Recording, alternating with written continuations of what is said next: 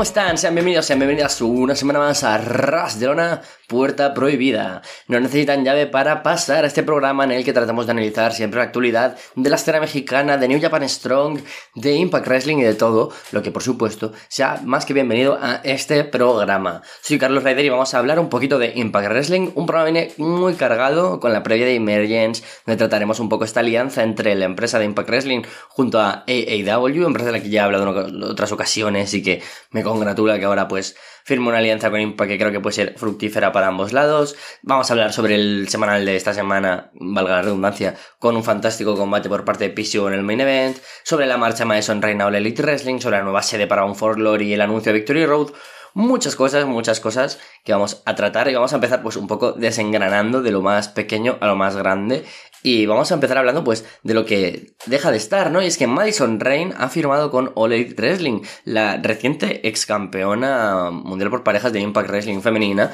junto a Tenil Dashwood, deja la empresa y marcha a All para formar parte de no solo de su roster, sino de su equipo de relación de talentos. Eso es muy importante porque, como ya comenté, no sé si ya más o menos hace un año o así, habían dos personas que me había llegado una información, que la verdad es que la la he vuelto a buscar por ahí, no he encontrado mucho, que iban a estar en Impact Wrestling trabajando también, coordinando el talento y además eh, haciendo tareas pues de producción, sumado pues a la gente, por supuesto, ya mucho tiempo ahí, que son veteranos trabajando en ese aspecto, como Jimmy Jacobs, como Eddie Evans, mucha gente pues que ya sabemos que también aparece alguna vez en pantalla, y ahí se sumaban Reino y Madison, Madison quien pues alternaba por supuesto todas las tareas que tiene a nivel de producción, donde pues es una pieza clave junto a su marido, Josh Matthews. Y esto pues trae esa mayor consecuencia, ¿no? A Impact, ya que creo que los fans de All Elite que ahora ven llegar a Madison Rain con buenos ojos al roster, no han estado viendo seguramente los últimos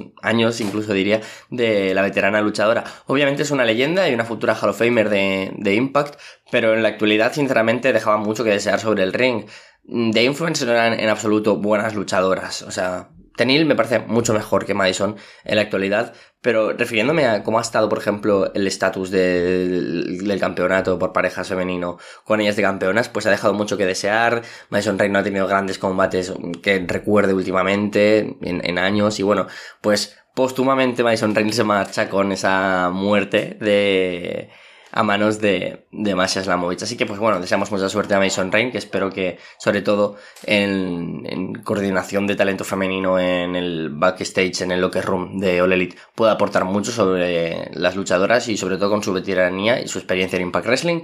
Creo que la figura de Mason Rain en Impact, pues sobre el ring se va a cubrir con Giselle Show. Veremos si después de que esta semana, por cierto, un combate contra Masha Slamovich, no fue un squash y Giselle volvió a lucir muy bien como en ese combate que tuvo precisamente con Madison Rain. Mira, ese fue el último combate bueno de Madison Rain seguramente, ese opener que tuvimos, no me acuerdo, este año en algún, algún especial de Impact, no me acuerdo cuál fue, pero fue un buen combate.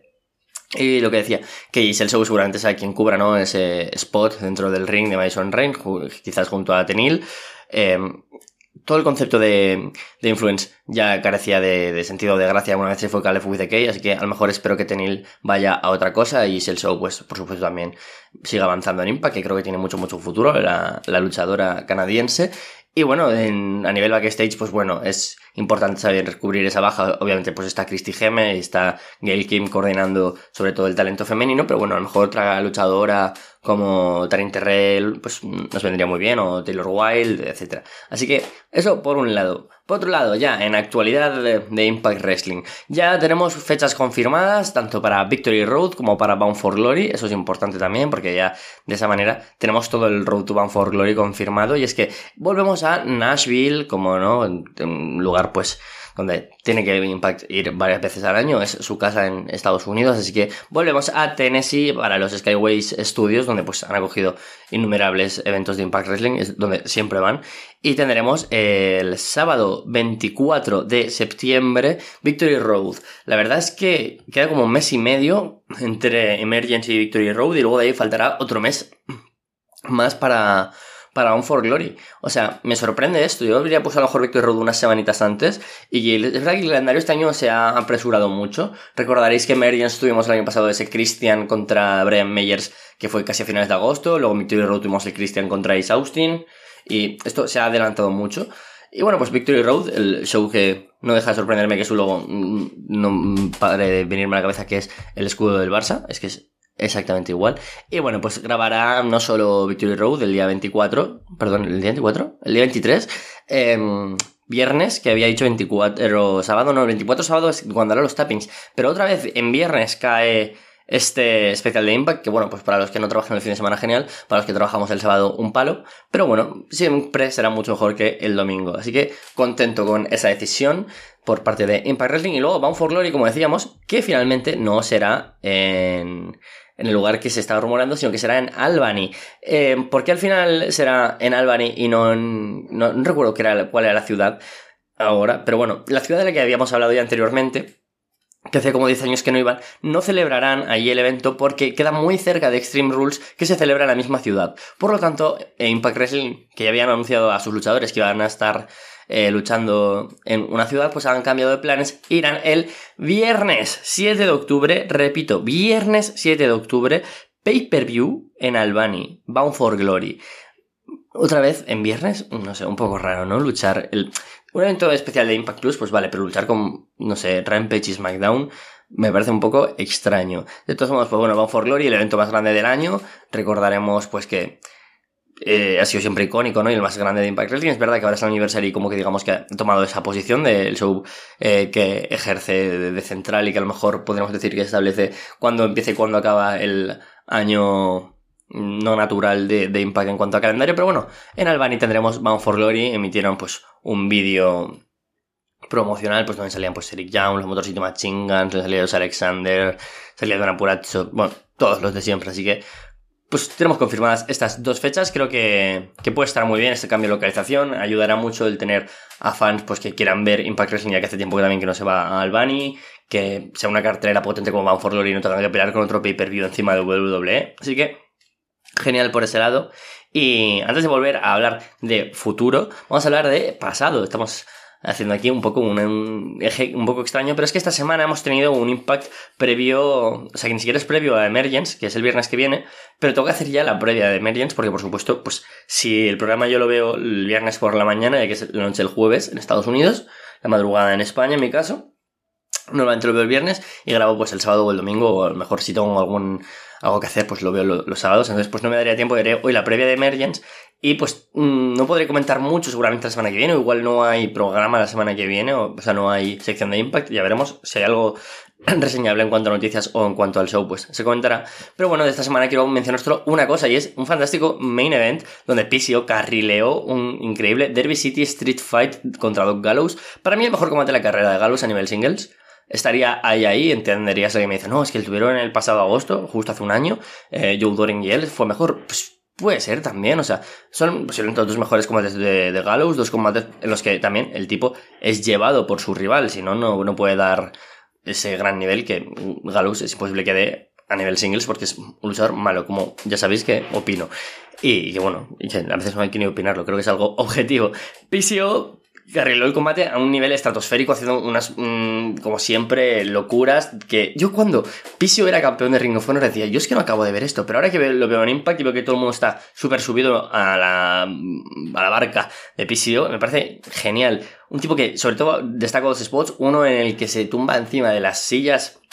Eh, Lleva las sillas puestas, digamos, los bordes entre sí, cuatro sillas y otra más, y cae sobre ellas de esta tercera cuerda brutal. Y uno en el que está, bueno, hay un momento que Pisio coge la, la lona y el, más puro estilo Eric Young, la corta, quita las, em, la propia lona, digamos, quita las colchonetas, deja sobre las tablas y va a hacer el típico Swanton Bomb que hacen en el apron del ring a Doc Gallows, pero este se levanta y le aplica un choque slam desde la tercera cuerda adentro del ring, donde cae y rompe las tablas. Brutal momento de PCO que está loco, es que no es humano, literalmente es que no es humano. Después de los combates con Jonah, con Josh Alexander, etc., ya hemos demostrado que no, que no lo es. Y es que no entiendo cómo Eddie Edwards están jugando esa historia de que PCO no pueden confiar en él cuando es alguien que se deja el cuerpo por honor no humor y por todo lo que pelea. Finalmente fue igualmente PCO el que venció la, pelea contra Doc Gallows. Eh, aplicó eh, un, acuerdo el qué, sinceramente, sobre sobre Doc Gallows y posteriormente pues hizo el pin dentro del agujero que él mismo había hecho. Así que brutal eso de ahí. con poco más esta semana, ¿eh? en el Impact semanal no hemos tenido nada muy interesante en el weekly. Donde sí que tenemos algo interesante es en la cartelera de Emergence, que ha sumado ni más ni menos que cuatro nuevos combates que formulan ya una cartelera de nueve peleas, de las cuales pues haremos ahora la previa, no sin antes comenzar hablando de uno de los combates que también conlleva pues una noticia y es que va a haber una em, relación, se empieza ahora una alianza entre la empresa AAW, una empresa independiente que algunas veces he hablado de, de ella, está, si no me equivoco, establecida en Chicago, si no me no me falla la cabeza. Pero una de mis empresas independientes favoritas, eh, All American Wrestling o All American Professional Wrestling, que también se ha llamado algunas veces, es una empresa pues maravillosa que tiene en sus filas a luchadores muy buenos y entre los que hay luchadores de Impact, ¿no? Como Ace Austin, como Madman Fulton y sobre todo pues también tiene eh, algunos luchadores más que, bueno, Josh Alexander, por supuesto, algunos luchadores que son más que conocidos en la Impact Zone, como es Jake Something, como es Jake Christ, como es... Em, mi querido Rojit Rayu. Así que genial que tengan esta alianza con la empresa AEW, quienes defenderán su título mundial en Emergence. Y es que Matt Fitchett, que Fitchett, perdón, que es un luchador que a mí no me acaba de convencer, pero que ellos tienen ahora mismo como campeón mundial. Eso es unas cosas que me han hecho perder un poco el, la brújula, ¿no? El norte con la empresa últimamente. Defiende contra uno, sin embargo, que es de mis jugadores favoritos de todo Estados Unidos, el miembro del Segor Year Crew, Juan Khaled Manders. Así que el Cowboy se enfrentará a, a Fitchett. Yo creo que sería un buen momento para hacer el cambio de campeón, o, o bien para establecer, decir, mira, aquí tenemos a Fitchett y va a aparecer más en Impact, o establecer a Manders como nuevo campeón y decir, hey, podemos tener aquí una buena relación. Eso sumado, por supuesto, al intercambio de talento que tiene con New Japan, con AAA, que también tiene el bandido contra Rey Horus que finalmente sí que se producirá. Ray eh, había estado lesionado y habían rumores de que podía no formar parte del show, pero no, finalmente, pues en verano de escándalo, creo que esto lo comentará también el bueno de Chava, sustituyó a Johnny Caballero, Johnny Wrestling, Johnny, como queréis llamarle, bueno, Johnny Wrestling no precisamente, que ese es Johnny Gargano, bueno, John Morrison, John Hennigan, y, pudo luchar en cual también estuvo el propio bandido. Así que genial porque tendremos pues representación de, de, AAW, representación de New Japan, representación de AAA, tenemos un montón de cosas aquí en, en Emergence. Así que bueno, una buena alianza creo que puede surgir de AEW. Creo que hay luchadores que mm, sobre todo pues pueden aportar a un roster, sobre todo en la división femenina, que creo que ahora mismo está un poco de capa caída. Lo ideal sería fichar a Alice Kay, pero bueno, la, al formar parte en, WA creo que es un poco más complicado, pero gente como Sierra, gente como... Eh, no sé, Mm, es que la verdad, Gian, ahora mismo estoy un poco perdido ¿eh? en cuanto a AEW, pero es una empresa muy interesante que creo que, merece la pena seguir y que por ese, por ese lado pues puede también tener mucho Impact Wrestling. Y vamos ya, sin, sin ir más lejos, con los combates de Emergency, la previa, que esta vez será pues muy pecadita, porque como digo, pues Hoy había muchas cosas que quería comentar y bueno, de la mayoría de los combates ya hemos hablado. Yo, pues mira, haciendo una porra rápida, me gustaría que ganara Khaled Manders, también me gustaría que ganara, ganara Bandido, ya que creo que sería un refuerzo brutal para Impact Wrestling, no solo para una división X donde sería brutal tenerlo, sino que a nivel campeón mundial, como ha sido en Ring of Honor, me pega bastante. Me duele, por cierto, las ausencias también dentro de la cartelera. Un póster en el que sale, por ejemplo, Black Taurus, Laredo Kid o Musk, que estos no tengan combate, es un poco extraño, porque a estas alturas, a una semana del, del evento, ya tenemos confirmados nueve combates. Imagino que alguno de ellos puede ir al pre-show. Ahora mismo creo que el que más me pega sería seguramente el de AEW, pero quizás un combate para Brian Meyers contra Bupinder Gujar me encaja en la cartelera que hemos anunciado. Algo para Moose, quizás. Quizás, pues también uh, tener Laredo, Trey o Black Taurus involucrados, puesto que también están cogiendo cierta fuerza a la hora de venderlos. Así que, no sé, un poco extraño, ¿no? Las ausencias, pero vamos con lo que seguro hay. Ha anunciado también nuevo, ya que Vance es el aspirante número uno del título de la X Division, que defenderá Mike Bailey o Rocky Romero, combate que tenemos la semana que viene, pero bueno, eh, vamos con todo a que va a retener Mike Bailey, por supuesto no necesito que Romero y defenderá contra Jack Evans. Un combate que no me llama en excesivo la atención porque Evans, pues sus mejores años, pues caducaron hace ya mucho tiempo. Sin embargo, pues yo creo que conserva bastante esa esencia de un luchador aéreo y muy loco que sabe hacer mil spots y sobre todo muy buen juego con las cuerdas que fue, pues, clave, ¿no? En sus comienzos para llamar la atención del público. Y ahora, pues que me sorprende, ¿no? El estilo que pueda tener con Bailey, un luchador, pues, más técnico, pero que también sabemos que eh, el manejo que tiene con los spots eh, dentro y fuera del ring es maravilloso. Así que espero un combate divertido con Jack Evans. No espero una maravilla, pero bueno, Bailey ha sacado combatazos a todo el mundo recientemente, hasta con gente que llamaba poco la atención, como es Dinner o, Alan Angels. Ha sacado muy buenos combates de por lo menos, no sé, un 7 sobre 10. Así que Bailey, que sabemos que es uno de los luchadores sin duda candidatos a wrestler del año, no solo en Impact, sino a nivel mundial, pues enfrentará a Jack Evans por el título de la X Division. Ese combate también se suma a otros dos nuevos, que es el Steve McLean contra Sami Callihan. La rivalidad que, como digo, no se ha vendido nada bien, porque básicamente hemos tenido constantes ataques y momentos extraños con Moose. No hemos tenido nada central. Hace mucho, mucho tiempo que no tenemos un combate de Steve McLean, de Sami Callihan o de Moose em, de verdad, ¿no? Por ejemplo, pues Sami Callihan ha tenido apenas eh, un par de de squashes, luego esta semana Steve McLean eh, contra Chris Steve, pero en Before the Impact, no sé, no me acaba de convencer a mí esta idea, o es anuncio para la semana que viene, no lo tengo claro, no lo he visto, sinceramente. No me convence mucho, veremos a ver si acaba apareciendo Moose o acaba siendo involucrado, pero bueno, una rivalidad que podría ser muy interesante porque Impact, sinceramente, lleva unas semanas buqueando quizás con flojera, ¿no? Con un poco de cansancio. Se nota que a lo mejor necesitan Em, cosas nuevas, nuevos luchadores, nuevas ideas, que llegue Van for Glory y hacer storylines gordas, pero bueno, ahora mismo pues vemos que todo está centrado en los No More, en Ballet Club, pero gente como Josh Alexander, como Steve McLean, pues em, están un poco cadentes, ¿no? De cosas interesantes para ellos. Más interesante puede ser a lo mejor el Kushida y Chris Sabin contra Byron by Design, contra Joe Doring y mm, contra Dinner si tú piensas en Kushida y Chris Sabin, me cuadra mucho con un equipo, porque obviamente pues el mejor amigo de Kushida es Alex Shelley, son los Time Splitters, Chris Sabin lo mismo con los Motor City Machine Guns, son, pero mm, no me acabo, lo acabo de ver, ¿tienes a Kushida? Es verdad que si tienes a Alex Shelley en el main event, pues no sé, espérate y si quieres ver a Kushida con Alex Shelley y los Time Splitters o con Chris Sabin y hacer un trío, pues espérate, pero no me pongas a Kushida y Chris Sabin y a contra Byron by Design, que no me pegan demasiado. Es verdad que pues como decía, ¿no? A Doring le pega más rivales parecidos a PCO, a Josh Alexander, a gente grande, ¿no? En general. Y sin embargo, pues aquí tenemos a Dinner y a Joe Doring contra Kushida y Chris que obviamente será muy bueno el combate porque están Kushida y Sabin, pero que no acaba de llamar la atención. Además, Kushida la semana que viene ha anunciado un combate si no me equivoco, contra el propio Dinner. O sea que tampoco están sacando todo el partido que podrían a Kushida contra un Rich One que no está haciendo nada y ahora esto, pues no sé, no me llama sencillamente la atención este combate.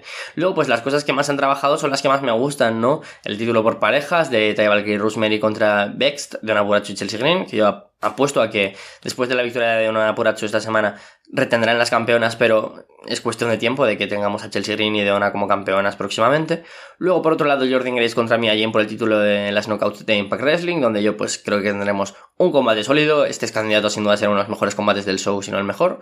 Mia Jim es muy buena, Jordan Grace ya lo ha demostrado también con creces y necesita una defensa muy sólida, ¿no? Como es contra alguien como Mia Jim. Sería ideal una victoria aquí y luego posteriormente pues tener nuevas rivales como puede ser la propia talla, como puede ser gente de fuera, como puede ser Isel Show, como puede ser Killer Kelly, que la próxima semana estará debutando in ring, o Masha Slamovic. Sobre todo, pues ese trío, ¿no? El de Giselle, Masha y de Killer Kelly, que está tocando la puerta de la reacción llegadas, que sin duda, pues ya tienen que empezar a tener rivalidades, que es lo importante, y no solo combates, y empezar a aparecer pues en estas cards, ¿no? De Emergence, Victory Road, de cara a que Man for Glory, ya estén más que establecidas y seguramente pues formen parte del show con un combate importante. No sé todas ellas, pero seguro Masha o Killer Kelly o Giselle Show, alguna puede formar parte de alguna lucha titular, seguramente. Luego el combate entre Honor No More y el Ballet Club, donde si Honor No More pierden, se tienen que mm, deshacer como banda, pero si vencen, pues Matt Taven y Mike Bennett tendrán oportunidad por los títulos por parejas. Un poco la balanza aquí, pues extraña, ¿no? Ya hablé del combate la semana que, pasada. Yo apelo a que va a ganar eh, Honor No More, porque no veo de momento a Mike Bennett y Matt Taven marchándose, o Kenny King de la empresa. Pero no me extrañaría, ¿no? La victoria de Club. si me tengo que mojar, voy a ir a que gana Honor No More, porque encima creo que necesitan victorias. En los últimos eh, especiales y en los últimos pay ha estado perdiendo Honor No More, necesita una victoria potente contra el Ballet Club, quien tampoco están perdiendo demasiado, ¿no? Este combate, porque es verdad que están The Good Brothers, que serían los campeones por parejas, pero al perder contra los aspirantes no hay ningún problema, porque ya pues plantas esa semilla, y tampoco forma parte del combate ni Jay White ni Juice Robinson, por ejemplo, que son pues otros potentes. Si pierden Ace Austin o Chris Bay, quienes hace un par de semanas tuvieron la victoria contra Taven y Bennett, pues no, no quedaría mal ese, esa derrota por parte del Ballet Club. Y luego en el main event, Josh Alexander, el canadiense, defiende por primera vez contra el de Detroit por el título mundial de Impact Alex Shelley. Eh, Dios, qué mal hecho el orden de las palabras, ¿no? Como un poco como los presentadores del telediario que siempre meten de repente el nombre de el mm, reportero, así de repente, un poco extraño. Muchas ganas de ver este combate, yo creo que puede ser sin duda el plato gordo del show. Creo que Alex Shelley también está siendo uno de los candidatos a mejor luchador del año, pero es de los que están más tapados porque por supuesto no cuenta con tantos combates como puede tener Willer Utah, John Moxley, Seth Rollins o el propio propio Alexander. Así que yo creo que de todos modos puede dar un gran, gran combate. Shelley es una bestia en lo técnico, pero también en lo, ágil. Sobre todo yo creo que lo técnico se ha adaptado luchadores como él o David Richards o Chris Sabin en los últimos años a un poco un estilo más calmado, pero que sin duda pues deja patente su calidad. Josh Alexander tiene que retar aquí. Yo creo que de aquí además tiene que empezar a salir ya la especulación de qué va a ir más hacia Josh Alexander en cuanto a rivalidad, no solo a posibles rivales dentro de ese Road to Bound for Glory que como digo será el próximo 7 de octubre. Con todo esto, tenemos un Emergence que creo que pinta interesante con algunos combates como el Main Event, como el título mundial de las Knockouts, como el combate entre los Stables o la presencia de AEW. Veremos a ver cuántas de estas cosas que pronostico que me gustaría ver suceden. La semana que viene, como digo, no sé si tendremos contenido en Arrastrar una puerta prohibida de Impact. Esperemos que sí, que hayan cositas interesantes que tratar y nos vemos la semana que viene, o no, pero nos vemos seguro en la review de Emergence. Muy buenas, soy Guimar Cavar y esto es Arras de una puerta prohibida y una semana más estamos con el mejor de New Japan Strong, la división norteamericana de New Japan Pro Wrestling. ¿Y qué tenemos para comentar? Tenemos un programa bastante amplio, tenemos en la primera entrada del menú, tenemos el episodio que se emitió el pasado 30 de julio, Luego tenemos breve repaso a Music City Mayhem, que es ese pay-per-view que se emitió durante el fin de semana de Starcast con lo del pay-per-view de eh, la última lucha de Ric Flair, que podéis escuchar la review en Arratelona.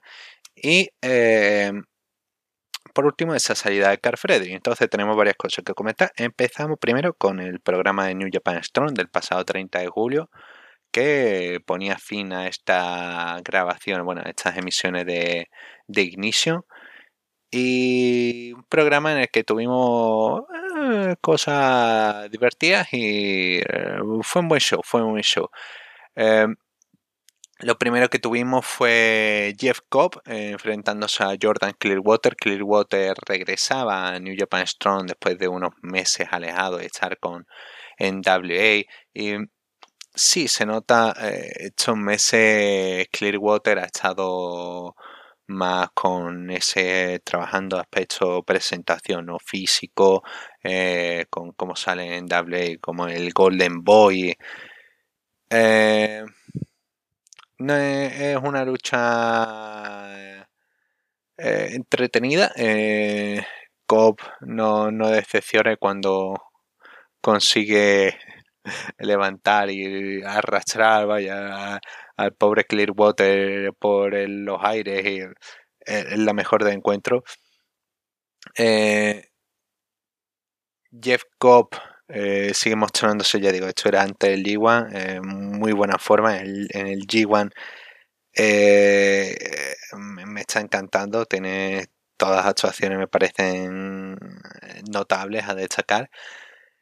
Y sí, aquí pues nada, destroza a Clearwater, no es muy rival de, mucha dificultad, pero le da bastante espacio. Y sí, un buen duelo para iniciar el show en el que Cobb, bueno, termina derrotando a Clearwater con el Tour of the Islands.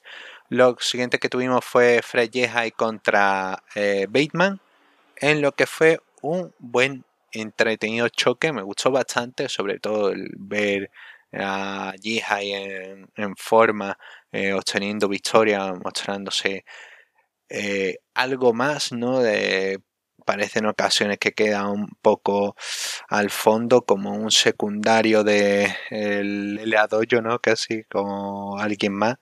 Y no, es Fred y es un tipo que tiene que tener su propia identidad y que tiene que eh, lucir como aquí, ¿no? que tiene que tener su ofensiva y Bateman le sigue perfectamente. Es muy buen duelo para... Eh, siempre hay luchas que digo recomendar por si, si queréis aprender wrestling. Esta es muy buena lucha para aprender básicos de wrestling, ¿no? Y sí, sin ser nada del otro mundo, está entretenido y mantiene al público, eh, al público cuando hay un momento en el que empieza Jihai empieza a conectar unos rollos hace la gente se viene arriba y al final de la lucha me gustó mucho porque Jihai conecta con un backfish y empieza a lanzarle, eh, bueno, atrapa en Koji Clutch, empieza a pegar codazos a Bateman mientras lo tiene agarrado en el Koji Clutch y termina la lucha por KO.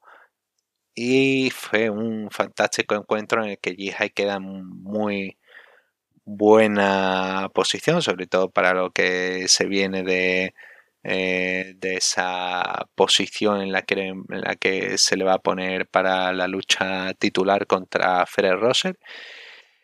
Y lo siguiente que tuvimos fue eh, una de las luchas del torneo, podría decir, de la otra semifinal del torneo por pareja de, por los campeonatos Strong Openweight en el que Ozzy Open, Kyle Fletcher y Mark Davis se enfrentaron a Stray Dog Army, a Barrett Brown Misterioso.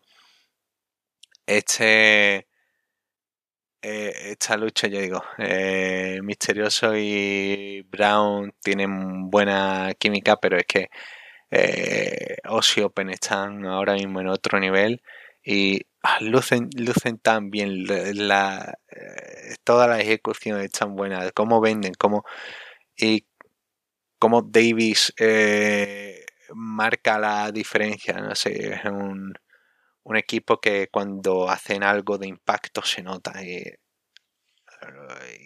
y lo venden y queda espectacular. Y bueno, al final termina rematando a Brown con el Corioli para cuenta de 3 y pasan a la final. Esa final que se dará en las siguientes grabaciones de High Alert contra Daniel Uemura. Entonces, sí, ahí queda eso. Y luego el main event que también fue un encuentro divertido, ligero, en el que el Ballet Club, Jay White, Hikuleo y Chase Owens se enfrentaron a Tanahashi, Fred Russell y Kevin Knight.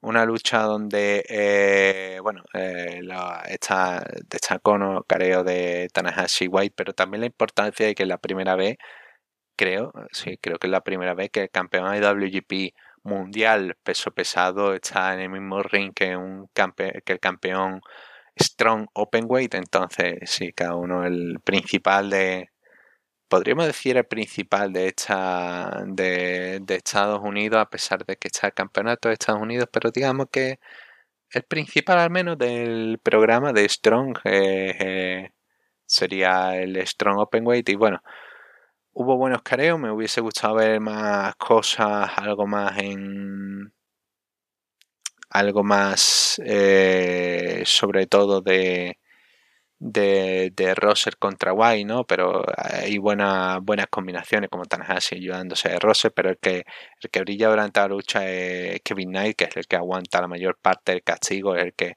eh, consigue mover el equipo y el que consigue tener una, una más participación, una recta final entretenida eh, siendo la clara diferencia para el equipo, para Ballet Club, eh, eh, termina, termina liberándose de sus rivales. Y con esta, el, eh, con esto el Chokeslam, no recuerdo, creo que fue, sí, primero fue Powerslam y luego fue el Chokeslam para cuenta de tres sobre Kevin Knight. Y victoria para el Ballet Club. Tras esto, Jay White tuvo una promo, una pequeña promo donde eh, parecía que iba a Babyface, ¿no? Alabando al Lele Dojo. Han trabajado, han hecho un gran éxito con, con su trabajo y nada. Eh, luego viene el girito, nada, no, yo no necesito el, el apoyo de nadie, no necesito apoyo del público. Eh, yo soy el que deberían darle gracias, todo esto es gracias a mí, esto no se mantiene gracias a mí, no, no hubiese ningún talento de, esto sin, sin, mí, nadie. La otra vez Jay White siendo puro Jay White es una buena promo para ver la interacción con el público y la reacción. Eh, sí, cierra un programa eh, bastante completito, bastante completito y sin ningún momento débil, sin ningún momento que diga, oh, una lucha que le falle. Eh, y sí, una, un, auténtico, un auténtico show. Y luego tuvimos, eh, después de, de hecho, en el mismo día, unas horas antes, empezó la emisión de Music City Mayhem, ese pay-per-view de New Japan que se emitió en Fight TV, próximamente en New Japan World, pero en Fight TV exclusivamente. Y tuvo cosas interesantes. Para no pasarme demasiado de tiempo, el opener estuvo bien para ver sobre todo a Shota Umino en acción eh, y, al resto de John Lyon, que me, me encantan. Y bueno, y Frey pero me encanta ver a los John Lyon y esta fue una buena demostración, fue sobre todo una buena presentación para Umino. Eh, tiene una, un buen final junto con DKC. Eh, campeonato de MLW nacional, eh, David Richard defendió contra Rocky Romero. Este era un choque en el que Clark Connors originalmente iba a estar, pero por su lesión de espalda, sus problemas crónicos de espalda, no pudo estar en el show y le sustituyó Roque Romero y fue un choque entre los antiguos miembros de No Remorse Corps, entre compañeros y amigos.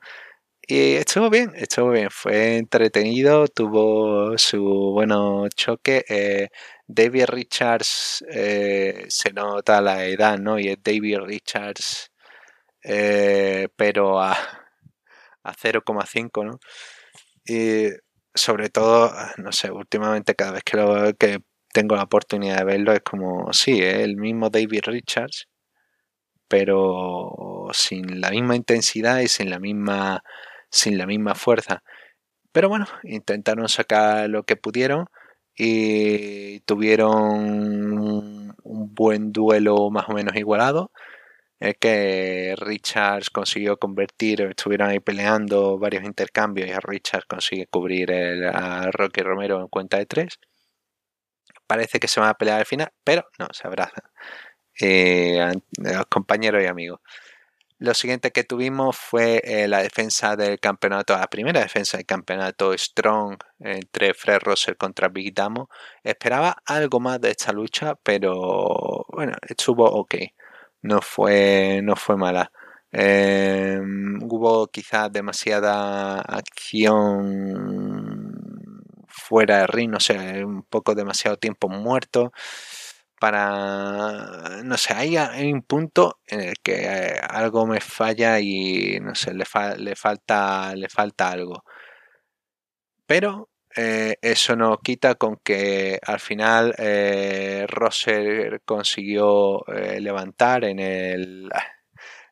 La, secuencia final merece la pena por toda esta lucha en la cual Damo intenta saltar en Vader Bomb, pero Rosser lo detiene, lo atrapa desde la esquina y remata con el Emerald, Emerald Flow para la, para la cuenta de 3 eh, sí, eh, levantando a Damo en la imagen de la lucha es por lo que se da esta lucha, ¿no? Eh, parece, me parece básico.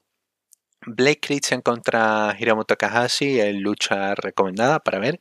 Blake Christian tuvo una muy buena actuación en la cual me gustó mucho eh, la, la, velocidad y el cómo la confianza que presentó ante alguien ya más experimentado, más... Eh, más... Eh, iba a decir veterano, sí, eh, como es Hiromu. Y aún así hay cositas que, que le fallan a Christian, pero es una buena lucha, tiene en los últimos minutos tiene una serie de intercambios rápidos, queda muy bien. Y nada, Hiromu termina destrozándolo. Una cosa que no me gusta es que Hiromu tenga que utilizar el Time Bomb para el Time Bomb 2 para ganar a Black Christian, pero bueno, ok, quieren venderlo como alguien fuerte, como un prospecto, ¿no? Como alguien que puede tener algo en New Japan Strong, entonces, vale. Cuenta de 3 y victoria para Hiromu. Lo siguiente que hubo fue una lucha que me gustó más de lo que esperaba, que este encuentro entre Aussie Open y TJP, United Empire, contra eh, FTR y Alex Zane. Y fue una lucha que era lo que quería ver. Eh, FTR junto con Alex Zane es un equipo eh, realmente no parece que vayan a, funcionar, pero justo lo que no tienen FTR, ¿no? Esa ese, esa locura de y ese y esa high flying, ¿no? Esa agilidad de, de Y sí, me deja con muchas ganas de, ver ese Aussie Open contra FTR. Y es para lo que fue construyendo esta lucha. Terminaron derrotando a Open a Alex aplicarle el Corioli. Cuenta 3 y retaron a FTR porque les han ganado técnicamente una lucha, aunque sea de trío, y les retaron a campeonato IWGP. FTR aceptaron con problema de micrófono para, para Dax Harwood, pero bueno, ahí tendremos esa lucha. Parece, parece, se dice que puede que sea en Japón, no me cuadra mucho, pero bueno, si fuese en Japón sería la mejor carta de presentación para ambos equipos para en territorio local y sobre todo para ver, oh, quiénes son estos FTR, ¿no? Y que ver la reacción que puede tener FTR en Japón me encantaría, me encantaría verlo. Lo siguiente que tuvimos fue Kushida contra Alex en un encuentro muy, muy, muy divertido. Fue todo lo que quería ver y más. Eh, con Kushida y Selly yendo a tope. Kushida centrado en atacar el, al brazo y tuvieron muchas secuencias ¿no? de que hay un, hay un momento que me, encantó por ver a, a Kushida ¿no? atacando a Shelly con el Cradle Shock con movimiento de Chris Sabin y ah, ah, de verdad que, que, show, que, que, que lucha ¿Qué, encuentro más divertido? segundo encuentro recomendado, ya digo, este show fue bastante bueno en mi opinión. Fue bastante genial y la igualdad fue lo de esta, lo que caracterizó esta lucha, tanto de eso, ¿no? que Kushida al fin consigue atrapar en el hoverboard, lo consigue aplicarlo bien del todo, consigue, lo tiene en el momento, pero acaba el tiempo, 20 minutos, y dejan su pequeña joyita, se abrazan a los Kushida y Shelly, tienen su momento Time Splitters y me encantó, me encantó de principio a fin. Como fan de tanto de ambos como de los Time Splitters, eh, como es su momento como, campeones, eh, magnífico, magnífico, me encantó. Y lo siguiente que tuvimos es potencialmente una lucha del año con el desesperado enfrentándose ante John Moxley en una lucha sin descalificación. Y cuando dijeron sin descalificación esperaba cosas, pero no esperaba alambre de espino. guitarra, guitarra, el desesperado también se usó. Se usaron latas cortadas, se usaron de todo y fue magnífico. Tercera lucha recomendada y probablemente lucha del año. Una lucha del año al menos en New Japan en Estados Unidos eh, John Moxley es magnífico y la, química con el Desperado es genial y ambos atacándose a tope. Eh, Moxley resistiendo ante a un Desperado más agresivo de lo habitual. Un. Ah, un. Eh, no sé, fue un, fue un espectáculo de violencia. Tenéis que verlo totalmente recomendado y ah, me encantó de, desde el primer segundo en el que empiezan ya, eh, ya empiezan a mostrarse el odio hasta el final cuando Moxley destroza, destroza por completo a, a Desperado y no necesita más armas que el Death Rider y el Bulldog Choke hasta que Desperado eh, se le, no quiere rendirse y simplemente pues queda inconsciente y gana John Moxley. John Moxley aquí no ponía en juego el campeonato de IW. Y ya digo, genial, genial evento de 10. Por último, brevemente, vamos a mencionar esa serie de Carl Fredericks. Carl Fredericks tuvo una serie de problemas con New Japan por el, él estaba programado para estas grabaciones de Ignition que hemos comentado al que hemos comentado en los últimos dos programas, ¿no? Eh, estaba programado originalmente, tenía una historia con Christopher Daniels, había una push para él hacia adelante. Recordar que Fredericks ya no era John Lyon, ya era un luchador de New Japan, era alguien en el que se confiaba, ¿no? uno de los formados por Katsuyori Shibata. Y cuando se anunciaron la, los grupos, los participantes del G1, mejor dicho, pues fue a Twitter y empezó a quejarse de que no estaba siendo utilizado, de que estaba cansado de, que no se le tuviera en cuenta, etcétera, etcétera. Y tuvo una serie de mensajes que eh, no sé si llegó a borrar, creo que alguno llegó a borrar, pero no estoy seguro de si todo. Y nada, al día siguiente iba a ser las grabaciones de, de Ignition y Carl Freddy no apareció, fue sustituido por Yuyo Amura. Entonces, oh, ¿qué pasó con Carl Fredericks? ¿Qué, ¿A dónde ha ido?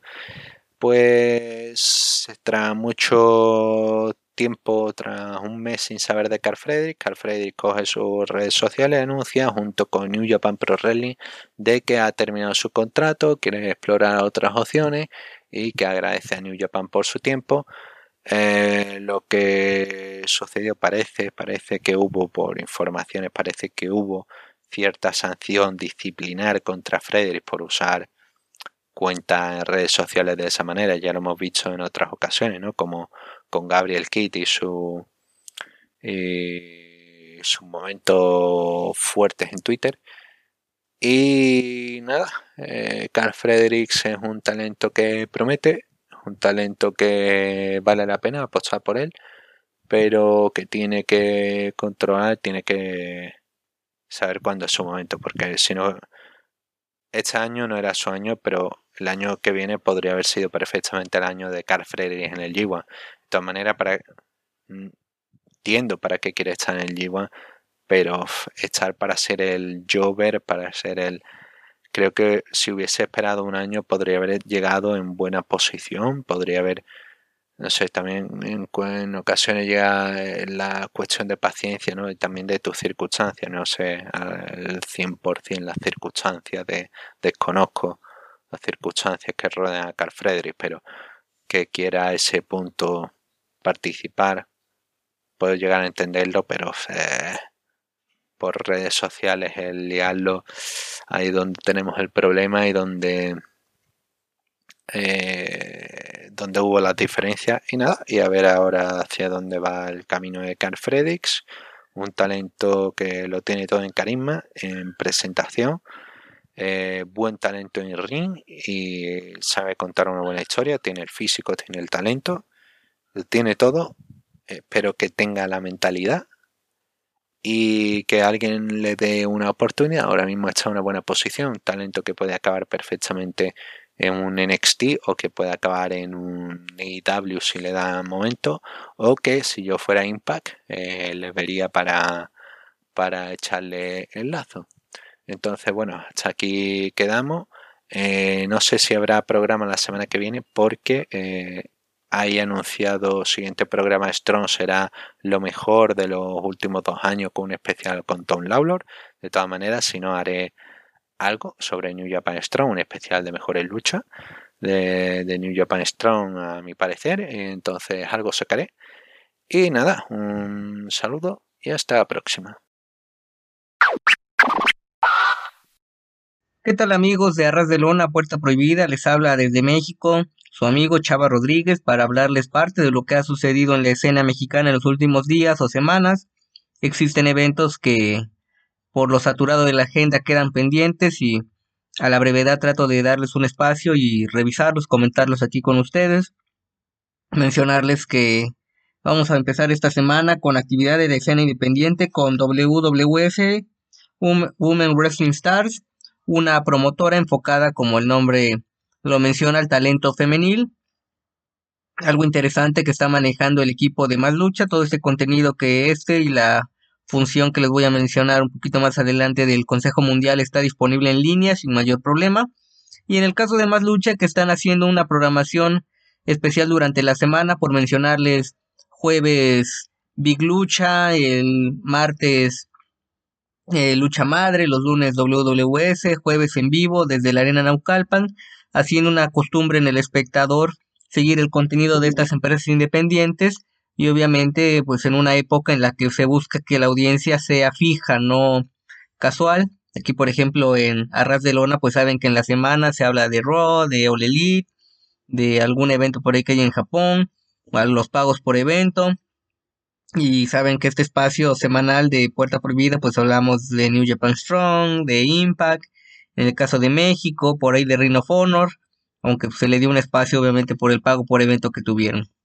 Y esta semana, dos combates, primero un mano a mano entre Blue Danger y Princesa Águila, luchadoras jóvenes, a veces es complicado evaluar y no porque sea uno severo con ellas, pero ya es tanta la variedad que se tiene en opciones de lucha libre que con un simple clic pues puede estar uno viendo contenido igual gratuito de All Elite, de New Japan, entendiendo que cada una con sus condiciones, estas son luchadoras jóvenes en proceso de llegar a sitios esterales, de 100 de WWE se llegó era al Consejo Mundial y tuvo actividad en la función que les voy a mencionar.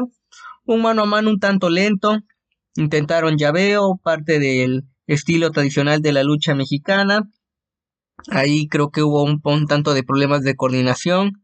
Blue Danger mencionó que venía de una lesión, quizá esa falta de ritmo le costó durante gran parte del combate. Y precisamente esta luchadora le gana a Princesa Águila con una variante de tabla y puente olímpico. Eh, creo que los errores fueron bastante marcados. Somos humanos, también en las grandes empresas tienen fallas pero creo que es un detalle para que sigan mejorando estas luchadoras.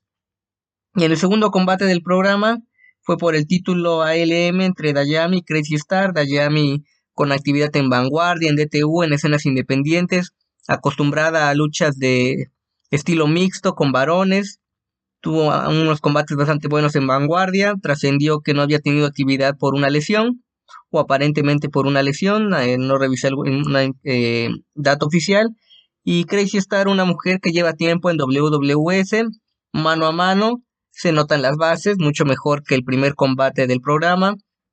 Lo que creo que fue exagerado desde el inicio en gran parte de la lucha fueron las intervenciones. El referee bastante permisivo en cuanto a la actitud de las seconds. Ya en la parte final vimos castigos, lances. Mencionarles que este evento se realizó en el Coliseo Morelos, en la delegación Venustiano Carranza, una de las 16 delegaciones que conforman la Ciudad de México, la gran capital. Eh, un público animado, no se llena el lugar, pero también un poco de lo rústico, por llamarle, del escenario es que es cemento, te caes y te puedes fracturar o algo, entonces se entiende cierta mesura de las luchadoras de no exponerse o lance y todo por el riesgo de alguna lesión. Gana con un Rosa Driver Crazy Star en un combate que las intervenciones y esto del estilo pues mesurado les jugó en contra, aunque creo que es interesante darle la oportunidad a tiempo a estas luchadoras que si tienen la constancia, eh, solucionan errores, pues podrían aspirar a llegar a alguna empresa de mayor perfil. Y vamos con actividad del Consejo Mundial, la empresa de lucha libre más antigua del mundo, eh, nada más ese dato creo que pone en condiciones que eh, cuál es la trascendencia del Consejo Mundial de Lucha Libre, viene la función de aniversario, varias máscaras en juego. Voy a ver si hacemos una previa del evento o nos vamos directo a lo que será una gran función en septiembre con lucha de máscaras femenil entre Reina Isis y Jarochita, la Copa Independencia. En próximos días viene el Grand Prix que espero estarlo aquí comentando recién termine. Y este evento fue en la Arena Coliseo, un inmueble de gran tradición, más antiguo que la Arena México. Mencionar que la Arena México, la primera, podríamos llamarle, estuvo en el estacionamiento de lo que es la Arena México actual. se, era un sitio ya sin la capa que era rebasado por el público, deciden derrubarlo. Se crea la Arena Coliseo y después la Arena México actual, que incluso fue sede eh, de los Juegos Olímpicos de México en el 68. Lo que tiene la Arena Coliseo, menor aforo en comparación a la Arena México, pero una cercanía más estrecha entre el público y los luchadores. Ha sido locación de películas, ahora que está la nueva temporada de Stranger Things, el hijo del santo grabó publicidad enfrentando al Demogorgon y toda esa secuencia de combate se grabó en la arena Coliseo. Estas luchas, la función está segmentada por combates en el canal oficial de YouTube del Consejo Mundial de Lucha Libre. Si la ven de corrido todos los combates, creo que hay cosas bastante interesantes tanto para uno como aficionado activo del Consejo Mundial como alguien que quizá no está tan familiarizado con el estilo que maneja la empresa. Empieza el evento con un combate de tríos de los depredadores, tres de sus representantes, Magia Blanca, Daimon y Magnus, en contra de Sandokan Jr., Difunto y Bestia Negra. Mencionarles que el concepto de esta función y otras que han estado manejando en los últimos días del Consejo Mundial es una guerra de escuelas o de luchadores, Ciudad de México en contra de Puebla, Ciudad de México en contra de Jalisco, que son las sedes alternas oficiales de la empresa. Eh, creo que aquí parte de lo destacado pues es el público, muy buena entrada, aparentemente un lleno, me podría decir que fue un lleno ese sábado en la Arena Coliseo. Dinámico por la juventud de los luchadores, es el caso de Magnus y Diamond, o es que ya tienen un eh, sendero importante en la empresa y que integrarse a los depredadores le ha dado revitalizado sus carreras. Magia Blanca, recién coronado campeón nacional welter, en el caso de Sandokan Jr., difunto y bestia negra, representando a la lucha libre de la Arena Coliseo de Guadalajara. Un combate entretenido, ganan los depredadores, mostrando su poderío, coordinación. Una lucha de inicio bastante buena, con lances, y que marcó la pauta para lo que fue el resto de la función. Después un combate de 4 contra 4 de mujeres inusual.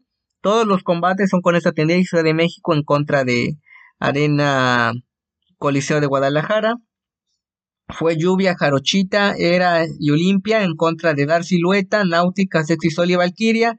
Dar Silueta, que aunque es una luchadora cotidiana de la Arena México, fungió como eh, representante, líder de luchadores jóvenes, luchadoras jóvenes de el Consejo Mundial. Inusual, al menos el formato de 4 contra 4 en división femenil. Eh, creo que el público respondió a las actividades de las luchadoras. Me parecieron cortos los relevos entre los manos a manos pero también es comprensible que el formato de tres caídas con ocho luchadoras es complicado ajustar los tiempos. Combate entretenido. Menciono, por ejemplo, en el caso de Náutica y Sexy Sol, que son hermanas, pero pese al parentesco, sus estilos de lucha son completamente distintos. Lo que hace Sexy Sol me recuerda un poco a el periodo que tuvo Big Mami en AAA, pero enfocado a las bases del estilo clásico de lucha. Estuvo el satánico, un hombre legendario, que es uno de los instructores en la Arena Coliseo de Guadalajara como hombre, eh, podemos llamarle sinodal, acorde al supervisar el trabajo de sus muchachos. Ganan las luchadoras de Jalisco y creo que más allá de lo inusual o demás, demuestran que quizá estas chicas como Valkyria, Sexy Sol Náutica, podrían llegar de tiempo completo a la Arena México. Ya Náutica y Sol tuvieron un par de presentaciones en el centro del país, pero establecerse de fijo dentro de la división femenina del Consejo Mundial que vive una muy buena etapa en este momento.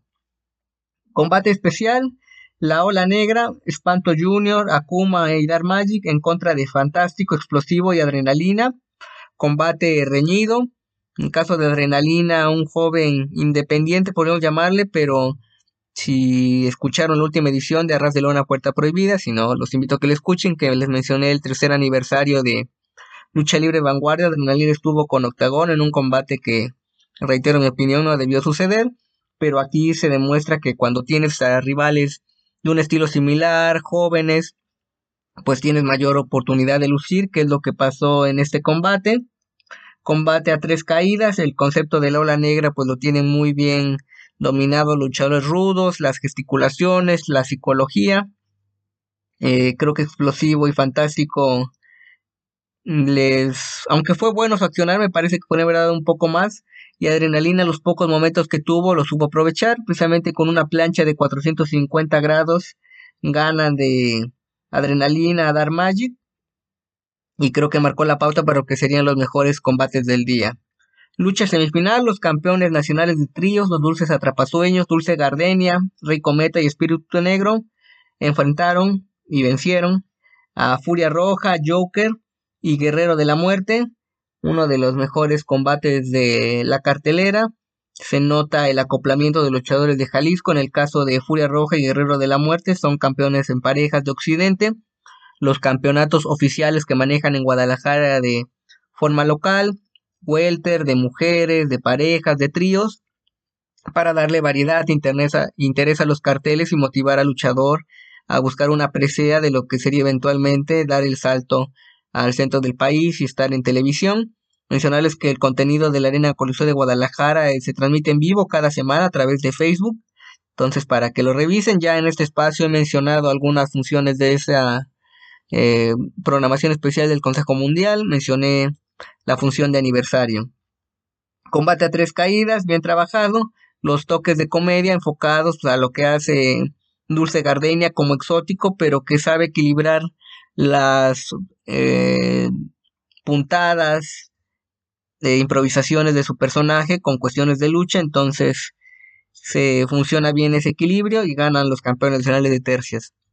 Y en la lucha estelar, el mejor combate de la función, los campeones de tríos de Occidente, Demonio Maya, Príncipe Daniel y Bárbaro Cavernario pierden en contra de Soberano Junior, Star Junior y Star Black. Curioso ver a Star Black en el equipo contrario a la Escuela de Jalisco porque Star Black relativamente tiene poco tiempo que se quedó como luchador de tiempo fijo en el Consejo Mundial en la Ciudad de México, pero viene de un periodo de formación, aprendizaje en Guadalajara. Creo que de haberlo integrado como representante de Guadalajara era pues entendible.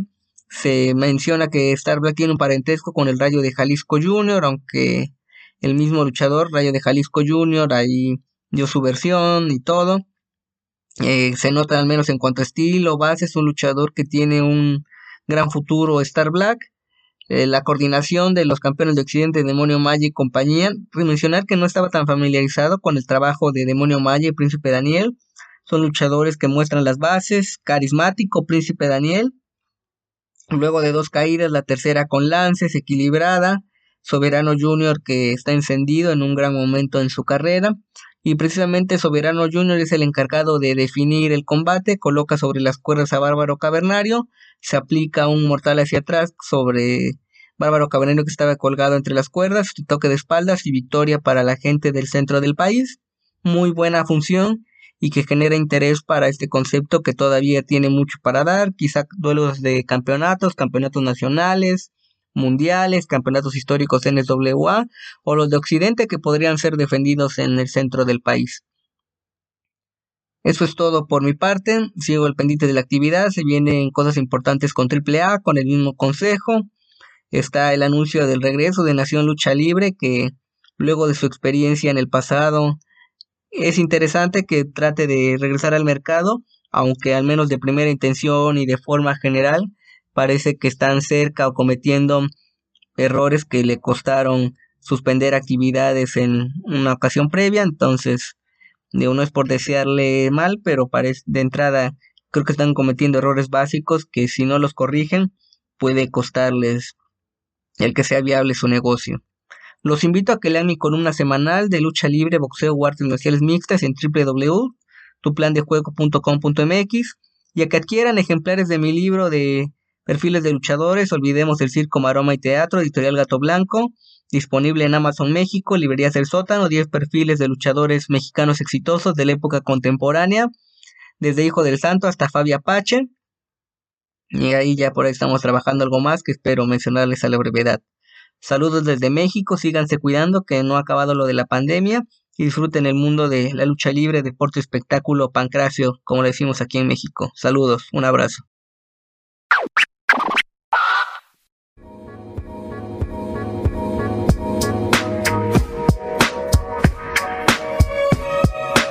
Sí, yo estaba de acuerdo con. No de acuerdo, ¿no? Porque yo no soy quien toma decisiones en AEW, pero estaba contento con la idea de que ahora Madison llegue con un puesto administrativo, eh, como coach, ¿no? Ahí con la comunicación de talentos, porque me parece que ha sido un trabajo similar ya en Impact. Ha estado ahí por años y ha estado en varios puestos. Así que me imagino que algo de experiencia tiene y me parece bien. Pero la verdad es que como luchadora nunca me ha convencido demasiado. Y es como, a ver, no sé si poner un ejemplo de, no sé, Sandman en ECW, ¿no? A ver si se me dejo entender. Es un luchador que si lo sacas de su de, de ECW donde le dieron el gimmick, lo pusieron over, le dieron victorias, no podría funcionar muy bien en otros sitios, ¿no? Es como que le han creado toda una mitología en una empresa y por eso es main event, el campeón mundial y lo que sea. Madison Rain no es una muy buena luchadora, pero ha estado en Impact por años, ha sido parte de Beautiful People, siendo la menos importante del grupo, pero estuvo ahí. Ha estado allí luchando en algunas cosas, ha sido campeona de las knockouts, pero nunca ha sido demasiado buena. Sin embargo, como ha estado ahí por tantos años, ya tienen toda esta idea de que Madison Rain, campeona mundial y qué sé yo. Entonces, fuera de Impact, como luchadora solamente, no es que aporte demasiado. Ya lo demostró cuando estuvo en un. eh, si no me equivoco, estuvo en un Million Classic o en algún show de NXT. eh, y luego ahora en AEW. Encima va a ser retadora de Jade Cargill. O sea, no me llaman mucho la atención eso. Me parece bien que esté ahora en su puesto administrativo, como digo, pero. Eh, no, no tengo mucho interés en verla luchando. Así que. No sé si tendrán pensado ponerla ahí, ya que, además de haberla contratado solamente para ser luchadora, está también con ese puesto, como digo. Si esa es una razón para tenerla en pantalla más frecuentemente.